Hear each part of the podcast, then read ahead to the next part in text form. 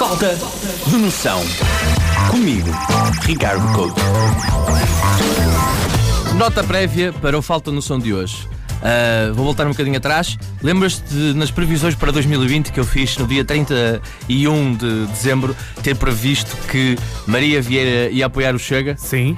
Ontem confirmou-se na vossa na TV. Portanto, ah. é a segunda coisa da falta do céu que em 2020 já se cumpre. Portanto, já sei, malta. Se não ouviram, podem estar no, no Instagram TV da Rádio Nova Era, podem passar pelo Spotify, qualquer plataforma de podcast, iTunes, por exemplo, ou instalar uma daquelas aplicações e podem visitar os, uh, as versões anteriores do Falta Noção. Mas pronto, vamos para a Falta Noção de hoje e vamos ter que ser fortes no que eu vou dizer. Vamos ter que ser muito fortes no que eu vou dizer.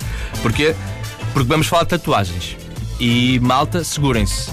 Tatuagens com nomes no antebraço é parolo. Lamento, vamos ser Vai fortes. começar a discussão. Não quero ofender ninguém, mas é parolo.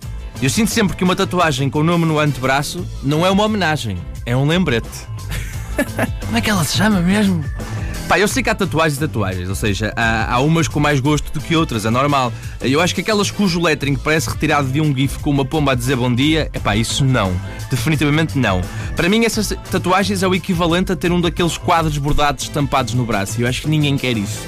Mas ainda assim eu respeito. Atenção, respeito a malta que tatua nomes no antebraço, porque respeito a coragem destas pessoas, porque elas assumem, assumem, é um nome, é um nome e é uma homenagem que eu quero prestar à pessoa que amo, à pessoa que gosto.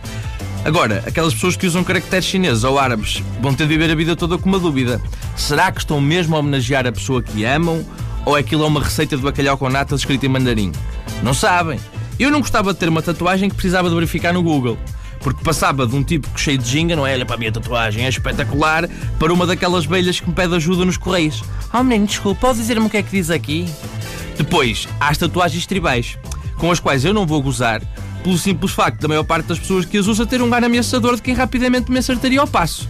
Portanto, respeito muito tatuagens tribais e não acho nada, mas nada, nada, nada, nada, nada parolas, nada mesmo.